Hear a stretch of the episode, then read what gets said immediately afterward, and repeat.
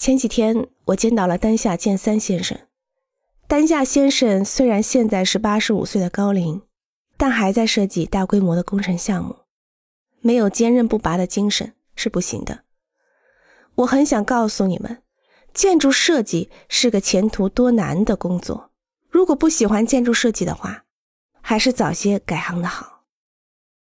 实际上，我自己也是每隔半年就有一次不想干了的想法出现。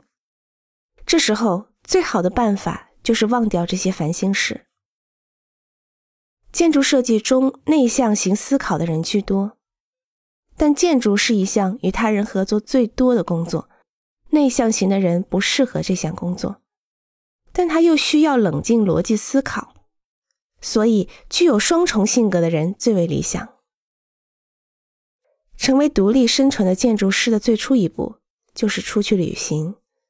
旅行之所以好，是因为在旅行中可以自己思考，可以改变自己的现状。读书当然是很重要的事，行路也是很重要的。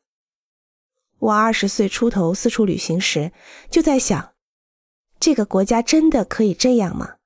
对社会或权力的问题也思考了很多。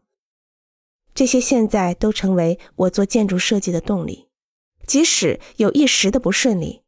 在愤怒还没有消失之前，就想再努力一把，也许，这也许就是我摆脱不顺利的方法吧。